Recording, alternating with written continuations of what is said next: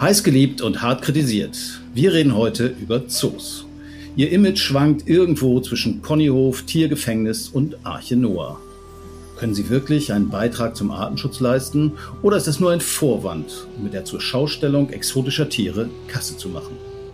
Wie sieht es hinter den Kulissen aus und wie real ist die präsentierte heile Welt der Tiergärten wirklich?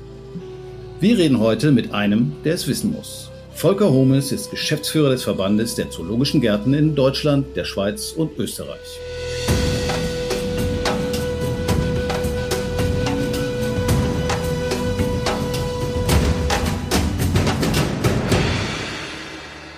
Hallo Volker.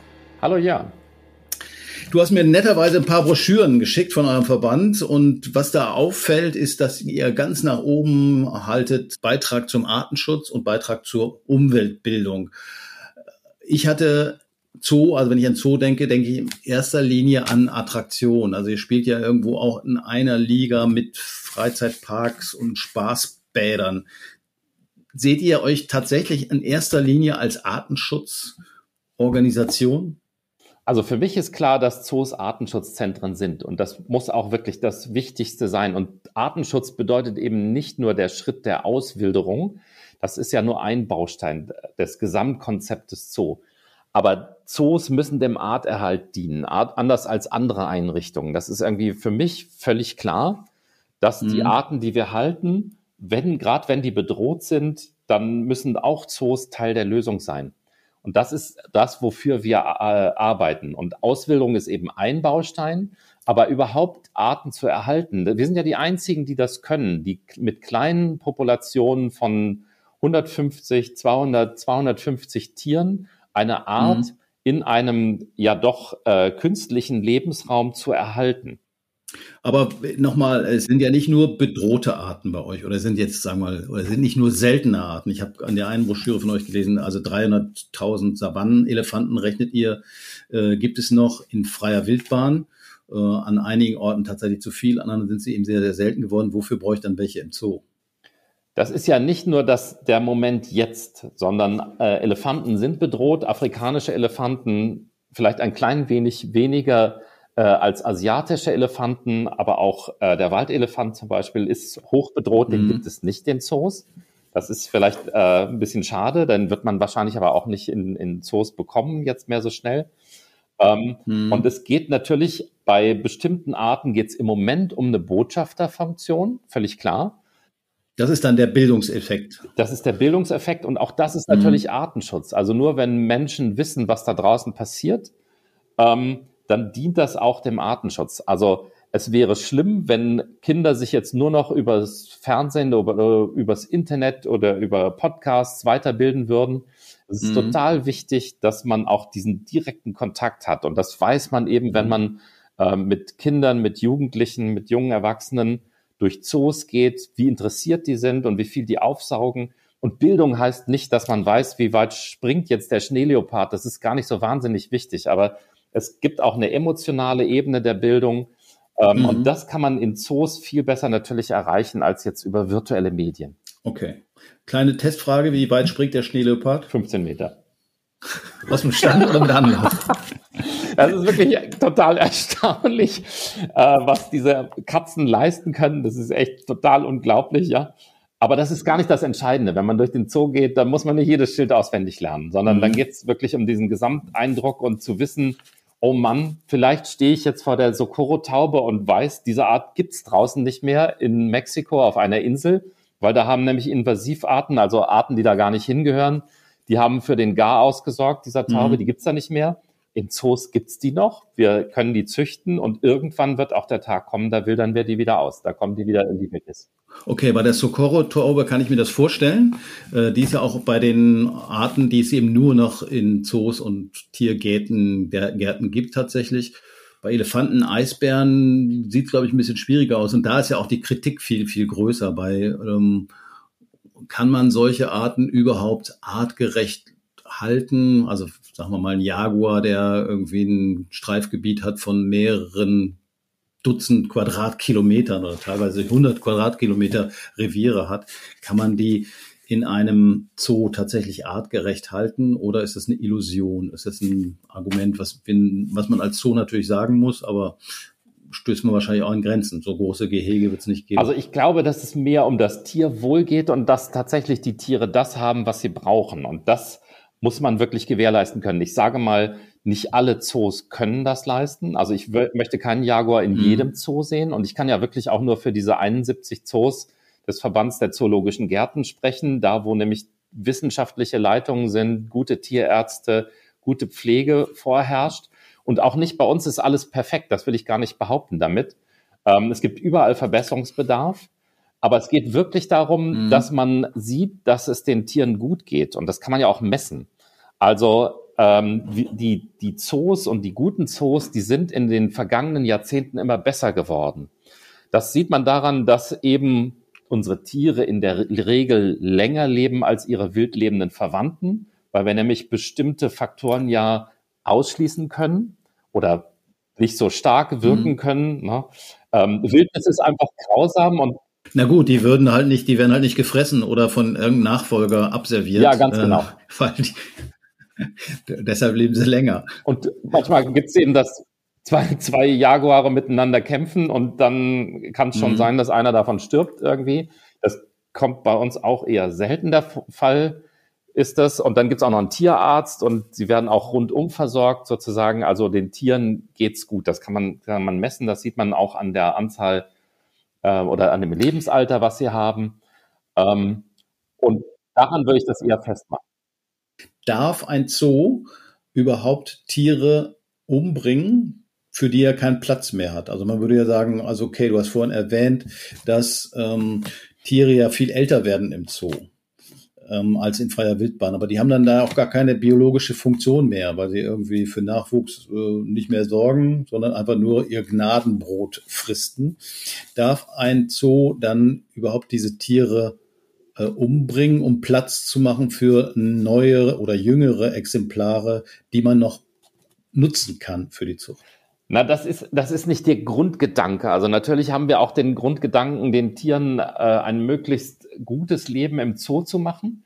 Aber das ist dann immer so ein Abwägen. Also wenn man Erhaltungszucht machen möchte, dann, äh, also Zoos sind kein Gnadenhof, sage ich mal. Also wir versuchen dann nicht jedes Tier bis möglichst, also Zebras, Antilopen zum Beispiel, ähm, bis möglichst ins Methusalem-Alter zu bringen, sondern da geht es tatsächlich, oder, oder auch Schweinearten zum Beispiel, da geht es darum, dass man ähm, auch Nachwuchs haben muss. Also ein Schwein, was zum Beispiel zwei, drei Jahre keinen Nachwuchs bekommen hat, wird unfruchtbar. Und darauf muss man immer achten. Dann hat man, sonst schneidet man sich einfach die Möglichkeit ab, diese Schweinearten zu züchten. Und die Pustelschweine, die ja hoch bedroht sind in äh, Südostasien, die muss man regelmäßig züchten lassen. Und was macht man mit diesen ganzen Schweinen? Kein Mensch kann die nutzen.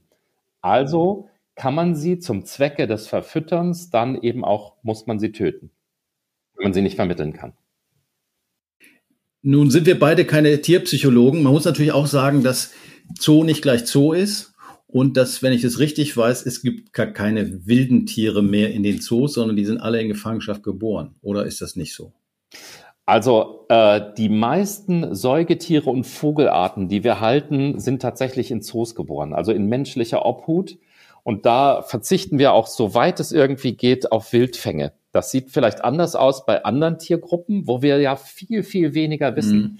Also sowohl äh, bei den Meeresfischen als auch bei den Süßwasserfischen. Und von denen sind viele bedroht. Und das, was ich von meinen Kollegen weiß, die in Aquarien, in guten Aquarien arbeiten, ähm, ist, dass die Forschung da wahnsinnig Zuwächse hat, so wie das vielleicht vor 50 Jahren bei den Säugetierarten mhm. war oder bei den Vogelarten.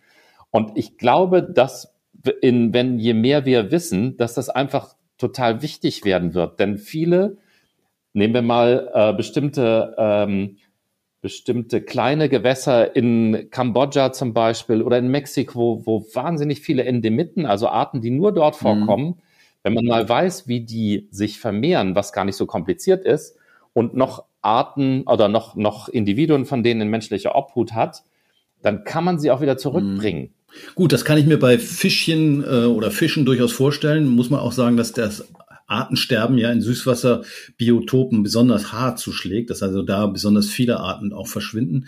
Äh, aber da kann ich mir die Auswilderung auch relativ simpel vorstellen. Gut, die kann man schwer besendern wahrscheinlich, aber braucht man nicht so viel Fantasie. So ein Fisch kommt wahrscheinlich, hat nicht so ein kompliziertes Leben und nicht so eine komplizierte äh, soziale Gruppe. Aber bei andere, also bei Säugetieren zum Beispiel, äh, Affen nehmen wir mal, äh, ist es ja nicht so einfach, die wieder auszuwildern. Geht das überhaupt? Vor allen Dingen dann, wenn sie noch nie die Wildnis gesehen haben.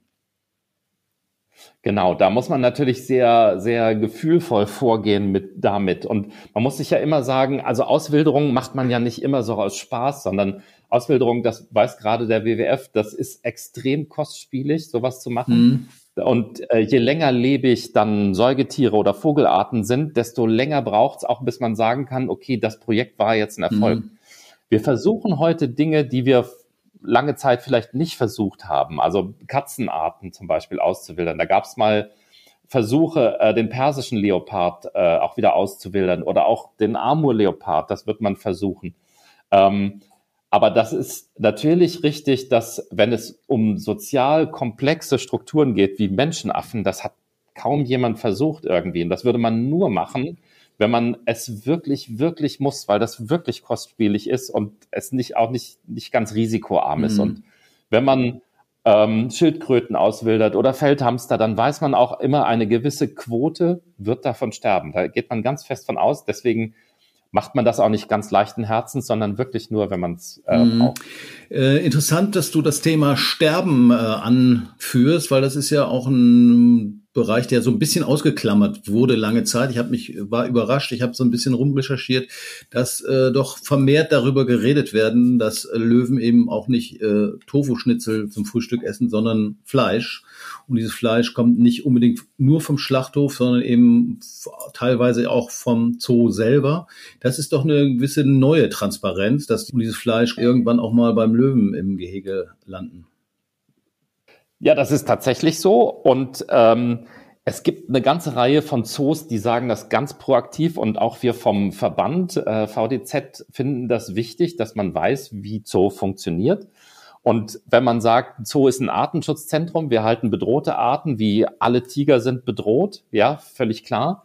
Äh, in menschlicher Obhut gibt es mehr Tiger, als es in der Wildnis gibt, vor allem in den USA zum Beispiel in privater Hand. Das verurteilen wir auch.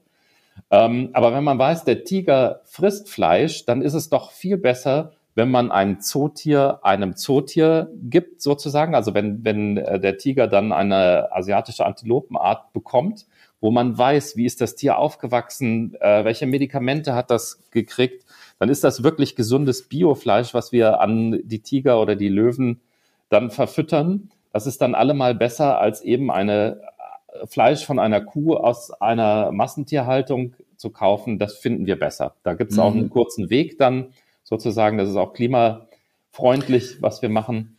Wie ist da äh, die Reaktion vom Publikum? Ist das so ein bisschen, ist es auf der einen Seite auch so ein bisschen voyeuristisch vielleicht? Oder ist das dann, sind die dann vielleicht auch geschockt, wenn die sagen, oh, die, die, die ist ja nicht nur ein Stück Fleisch, sondern es ist noch ein Kopf dran? Ja, das ist auch ganz unterschiedlich. Ich glaube, dass man nicht von 0 auf 100 gehen kann, sondern dass man eben seine Besucher und auch die Öffentlichkeit und auch die Medien da so langsam ranführen muss. Mhm. Es gibt Zoos wie den Tiergarten Nürnberg, die machen das schon ganz lange, ganz offensiv oder auch in Wuppertal. Da gab es auch mal vom WDR Quarks, die haben das dokumentiert. Mhm. Ähm, Kinder gehen da viel einfacher damit um, sage ich mal, als Erwachsene. Mhm. Bei Erwachsenen kriegt man mehr Fragezeichen. Bei Kindern, die finden das irgendwie normal, dass ein Löwe ähm, eine Antilope oder ein Zebra. Wobei man noch sagen muss, es ist in Deutschland zumindest so, wenn ich das richtig weiß, es werden keine lebend füttern. Das heißt also, die werden denen nicht zum Fraß vorgeworfen, ähm, sondern sie sind geschlachtet. Das darf man auch nicht. Das wäre ja auch unfair dem Zebra gegenüber. Das würden wir natürlich nicht wollen. Aber das wird ja, klar, also ich kann mich erinnern, ich habe schon Interviews gegeben zu dem Thema. In chinesischen Zoos ist das äh, durchaus üblich. Kannst du eine Kuh kaufen und die sozusagen da fressen lassen. Das finde ich ethisch nicht gut, dass man sowas macht. Ähm, das sollte man, sollte man, weil die Kuh hat ja, also das Tier hat ja überhaupt gar keine Chance. In der Wildnis hat man dann vielleicht, keine Ahnung, Quoten von eins zu zehn. Da hat das Zebra dann neun gute Versuche und ein, ein äh, Versuch geht daneben. Ähm, aber äh, das nee, ist ja auch ist ja auch interessant irgendwo. Ne? Auf der einen Seite im, im Tierfilm, das ist in letzter Zeit mir aufgefallen, äh, gibt es immer weniger tote Tiere zu sehen. Da gibt zwar Jagdszenen, die gefilmt worden sind, sehr aufwendig, aber meist entkommt dann die Beute. Das war früher anders. Im Zoo scheint es jetzt mhm. andersrum zu sein. Das heißt, man will den Leuten auch vermitteln, dass äh, Natur eben nicht nur äh, Streichelzoo und Kuschel-Kuschel ist, sondern dass es eben auch harte Seiten hat. Ich denke, wir Zoos haben einen Bildungsauftrag. Und äh, ich sag mal, der, der Tod gehört auch zum Leben dazu, in der Wildnis, auch im Zoo, auch für uns Menschen. Und häufig äh, also blenden wir Menschen das aus irgendwie, was, was natürliche Kreisläufe sind gerade, also ich lebe ja auch in Berlin, gerade wir Großstädter irgendwie, wenn wir gar nicht mehr mit Natur zu tun haben wollen, dann kann man sich dem ziemlich entziehen. Aber das ist ja nicht die Realität. Also die Realität in der Wildnis, die sieht nun mal anders aus irgendwie. Das Leben ist hart und ich glaube, da wird halt viel verherrlicht und äh, nicht ganz der mhm. Realität entsprechend Dinge gezeigt. Nochmal eine andere Frage. Wir hatten vorhin diesen Auswilderung, Artenschutzgedanken. Was ich nicht ganz verstehe ist, äh, wir haben, also ihr im Verband habt 71 Zoos. Ich würde sagen, äh, wahrscheinlich 50 von denen haben Eisbären und Elefanten.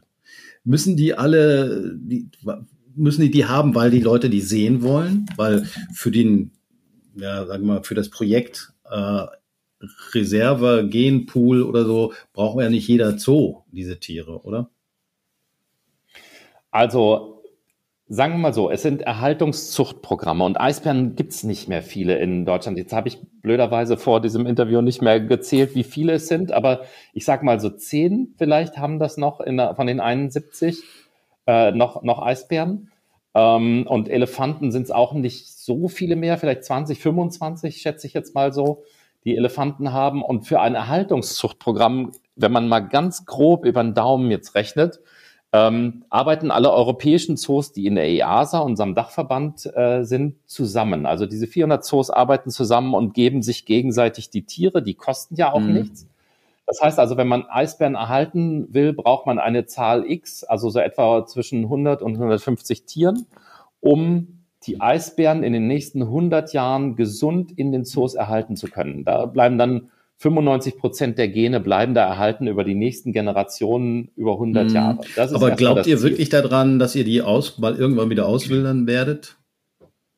Wir sind ja die Letzten, die sie mhm. haben. Also irgendwann wird man wahrscheinlich dann die Zoos fragen. Und wir wollen das wirklich nicht. Also wir planen jetzt nicht äh, auf den glorreichen Moment, wo uns mal jemand nach unseren Eisbären mhm. fragt, sondern es geht einfach darum, realistisch zu sein und zu gucken, was passiert auf dieser Welt. Und wenn es, sage ich mal, in Kanada, USA, äh, Teilen Russlands, in der Arktis dann noch Inseln gibt, die noch eisbedeckt sind, wo noch Eisbären vorkommen können, ohne dass sie sich mit Braunbären vermischen, dann ist es gut, wenn Zoos Teil der Lösung sind und Eisbären spenden da in, die, in diese Lebensräume. Mhm. Oder wenn es äh, Elefanten oder Menschenaffen oder andere bedrohte Arten wir sind Teil der Lösung und wir müssen dann oder wollen dann diese Tiere zur Verfügung mhm. stehen, stellen. Ähm, ja, Zucht heißt natürlich auch, dass man irgendwie den bestimmten Altersschnitt von Tieren hat. Und ich habe gelernt, äh, männlichen Nachkommen geht schlecht, ähm, weil von denen gibt es meist zu viele, von vielen Arten, weil viele Arten haben eben ein Harem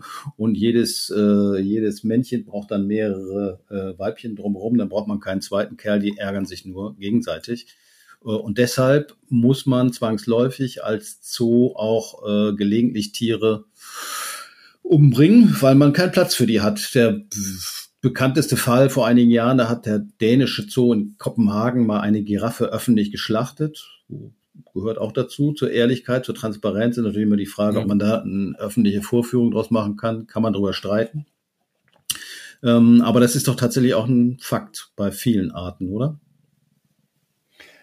Gerade bei den Säugetierarten, die Harems bilden, ist das tatsächlich so. Also das ist sicherlich eine Schwierigkeit dann, wenn man ähm, wenn man es ganz normal sozusagen passieren lässt, dann hat man die Hälfte Männer, die Hälfte Frauen. So ist das mhm. mal. Ne? Also Weibchen dann. Und ähm, wenn man die dann weiter züchten will, dann sind eben die Weibchen in der Regel wichtiger, weil man einen äh, Zebrahengst mit äh, drei Stuten zusammenbringen mhm. kann. So, und was macht man jetzt mit den anderen beiden Zebrahengsten. Man versucht die natürlich zu vermitteln innerhalb des EEPs. Aber wenn das bei anderen äh, Zoos dann eben genauso eine Quote ist, dann ist es tatsächlich so. Dann hat man entweder eine Zebrahengstherde, die kann dann aus mehreren Tieren bestehen, kann aber sein, dass das Stress. Also hat man so Junggesellengruppen, aber die sind ja für den Artenschutz ja. auch irgendwie langweilig. Also die werden sie ja nicht vermehren. Das ist richtig, genau. Da kann man gelegentlich dann wieder einen von diesen Hengsten nehmen und in einen Zoo tun, wo eben der Zebrahengst gestorben mhm. ist oder, oder ja, warum auch immer irgendwie krank wurde und sich nicht mehr vermehren konnte. Dann kann man wieder einen Hengst dieser äh, Junggesellengruppe nehmen. Aber das ist tatsächlich endlich, dieses System sozusagen. Und ohne Zweifel, man könnte ja sagen, ja, Zoos, warum züchtet ihr denn? Es hat ja einen Grund, warum wir züchten. Das sind eben die Erhaltungszuchtprogramme, die eine sozusagen für den Bestand zu sorgen mhm. für die nächsten 100 Jahre, dass auch in 100 Jahren diese Tierart in menschlicher Obhut noch vorhanden mhm. ist. Ich hatte vorhin schon mal so ein bisschen angesprochen, ihr seid natürlich auch ein Entertainment-Betrieb irgendwo. Und da braucht man bestimmte Arten wahrscheinlich auch, weil die Leute das sehen wollen. Ich denke nur an diesen Hype äh, seinerzeit um den Eisbären Knut oder ich glaube in Nürnberg gab es auch einen Flocke, hieß der. Das ist da auch ein Zwang, äh, unter dem ihr steht oder nicht. Also auch solche charismatischen Arten tatsächlich zu haben. Also mit, allein mit der Socorro-Taube, äh, da lockst du jetzt nicht äh, Millionen von Besuchern hinterm Ofen hervor, oder? Ich denke, es wäre unehrlich, das völlig auszuschließen. Natürlich braucht man auch charismatische Arten, aber es ist dann eben auch so, dass die gerade die großen Säugetierarten alle bedroht sind. Also da gibt's ja kaum was. Man hat ja lange Zeit, äh, und da war ich ja äh, noch für den WWF Deutschland tätig, äh, Leiter Artenschutz, da haben wir gesagt, Giraffen gibt's eigentlich noch genug. Und dann sind sie ruckzuck auf die rote Liste äh, gekommen. Und ähm, ich glaube, dass wir auch für den Moment X vorsorgen müssen. Also fast alle großen Säugetierarten, in den, die in den Zoos sind, also wenn wir jetzt über die großen Gruppen, die großen Katzen, äh, selbst bei den Bären sind, äh, gibt es sehr, sehr viele bedrohte, zumindest regional. Ähm, äh, Giraffenarten, äh, die sind eben alle bedroht. Mhm. Und deswegen ist es wichtig, da in menschlicher Obhut noch eine Reservepopulation mhm. auch zu haben. Gibt es, also gut, ich meine, du bist jetzt ein Vertreter des Verbandes. Es gibt ja auch, aber wenn es Kritik gibt, vor allen Dingen bei einigen Arten, wo man sagt, ah, muss das wirklich sein? Jetzt Menschenaffen beispielsweise, die sind uns ja nun doch schon sehr ähnlich. Also ich weiß nicht, bei Gorillas leben die äh, Nachkommen acht Jahre bei Mama. Das ist ja schon fast wie bei wie bei Menschen. Gut, bei Bären oder Katzen, die ja sind nach einem Jahr erwachsen oder nach zwei oder nach dreien. Äh, hast du da manchmal auch Zweifel? Ich, also, ähm, ich glaube, dass der Aufwand einfach hoch ist und dass die Zoos, die sich dem Aufwand stellen, sich dessen auch bewusst sein müssen. Und das, das tun sie auch. Das heißt also, die Pflege von sozial so hochstehenden ähm, Arten wie Gorilla, also die Menschenaffen, Gorillas, Bonobos, Schimpansen, Orang-Utans, das ist, bedeutet sehr viel Aufwand, sehr viel Tierarzt und Tierpflege und mhm. Beschäftigung. Mhm. Und ich glaube, das war auch lange Zeit vielleicht ein bisschen unterschätzt oder man wusste es auch nicht besser. Es gibt ja so gut wie keine Handaufzucht mehr. Das versucht man ja zu vermeiden, sondern tatsächlich in der sozialen Gruppe sollen diese Tiere groß werden. Ähm, das ist eine ganze große Wichtigkeit, dass man eben auch Futterverstecke hat, dass man sie sozial interagieren lässt, dass man Nachwuchs auch zulässt. Ähm, denn nichts ist besser als Nachwuchs. Die beschäftigen sich dann miteinander, die haben auch mal Stress miteinander, das ist auch mhm. gut so. Dann äh, beruhigt sich die Gruppe wieder. Und so, ich glaube, dass der Aufwand immens ist und dass wir natürlich auch noch dazulernen müssen. Und wenn man, wenn es Verbesserungen in der Haltung gibt, dann müssen wir mhm. die auch anwenden. Gut, ähm, nun macht die Biotechnologie und die Gentechnik ja immer weiter Fortschritte. Äh, da könnte man noch sagen, okay, was brauchen wir noch? Die Zoos, die da ihre Reservepopulationen künstlich am Leben halten. Äh, wir frieren ein paar Eizellen und ein paar Spermien ein und wenn wir dann mal wieder den Lebensraum haben für den Eisbären oder andere bedrohte Arten, dann können wir den ja auch im Labor wiederherstellen. Äh, siehst du das als Gefahr für eure Existenz oder ist das eher Zukunftsmusik? Wir machen da ja mit. Also diese Kryo-Datenbanken werden ja massiv auch von Zoos bestückt, nämlich im, genau in dieser Hinsicht. Wir wollen das wirklich überhaupt nicht, dass Arten aussterben. Aber vielleicht ist das ja für manche Arten auch die letzte Chance, wieder zurückzukehren, so wie das Institut für Zoo- und Wildtierforschung in, hier in Berlin. Mhm. Da ist es ein Konsortium von Forschern, äh, die auch äh, mit, mit ganz vielen ähm, Partnerinstitutionen zusammenarbeiten, wo man versucht, eben das nördliche Breitmaulnashorn wieder zurückzubringen. Mhm. Da muss man jetzt noch kurz erklären, das nördliche Breitmaulnashorn ist äh, so gut wie ausgestorben. Es gibt, glaube ich, noch zwei äh, Weibchen, die ja. sind aber, glaube ich, auch gar nicht mehr geschlechtsreif. Außerdem fehlen die mhm. Männchen dazu. Wobei ich mir dann immer die Frage stelle, na, die sind ja sowieso schon längst ausgestorben, weil im, in der, im Ökosystem spielen die eh keine Rolle mehr. Also auch wenn es jetzt noch zehn gäbe. Ähm, da kann man ja vielleicht auch ein südliches Breitmaulnashorn nehmen und es gegebenenfalls da wieder äh, freilassen, oder?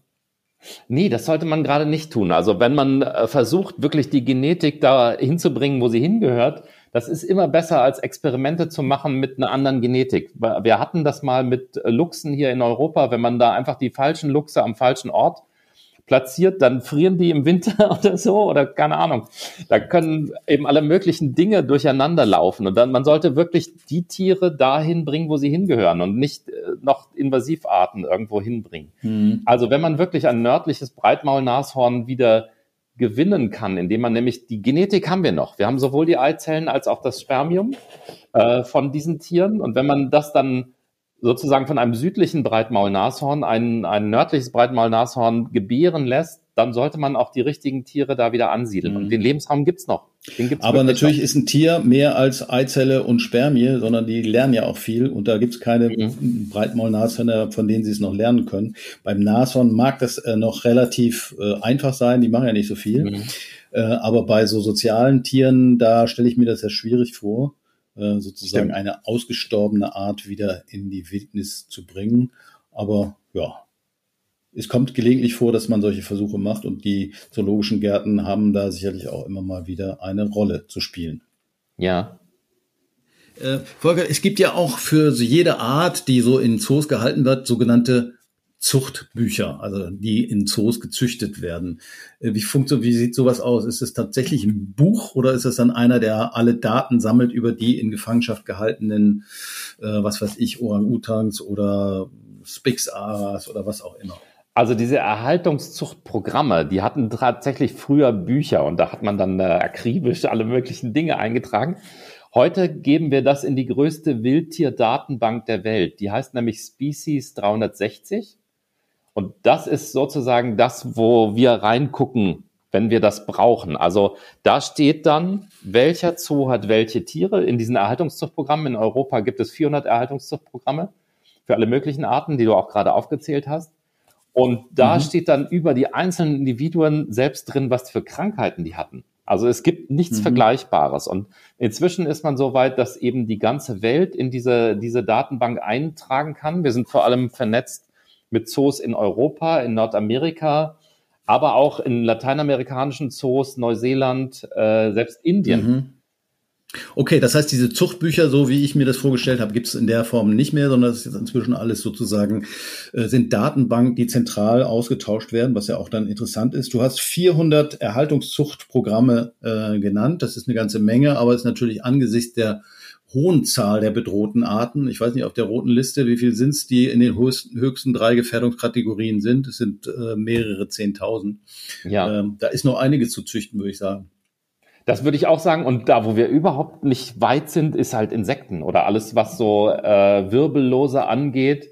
Das sucht man in Zoos vielleicht. Vielleicht ist das auch der Zoo der Zukunft. Äh, da kann man sicherlich drüber philosophieren äh, was alles in menschlicher Obhut gemacht werden kann und was man dann äh, sowohl über Bildung, Forschung als auch zum wieder rausbringen dann in die Natur, was für eine Zo Rolle Zoos in der Zukunft spielen werden. Hm. Was würdest du sagen, wie sieht der Zoo der Zukunft aus? Also ich denke, dass die Zoos so den Weg, den sie beschritten haben, schon vor in den 80er Jahren vielleicht, den Weg auf jeden Fall weitergehen werden. Sie sind Artenschutzzentren, Sie versuchen immer mehr mit Gemeinschaftshaltung, also nicht ein Tier auf einer Anlage, sondern mhm. die Afrikasavanne mit drei, vier, fünf Arten, die da zusammen äh, unterwegs sind. Ich glaube, die Menschen mögen diese, diese äh, Landschaftsausschnitte.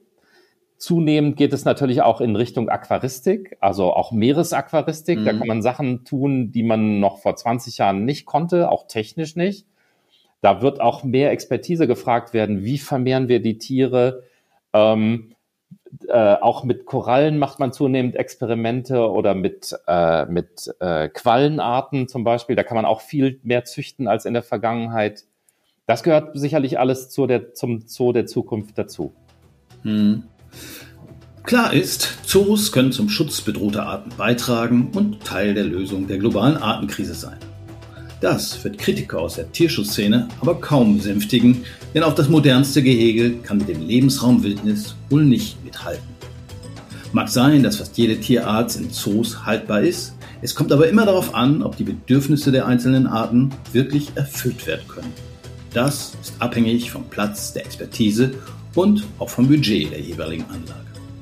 Eine tiergerechte Haltung von Elefanten oder Eisbären ist zum Beispiel extrem schwierig und braucht viel Platz. Nicht jeder Tierpark braucht alle Arten.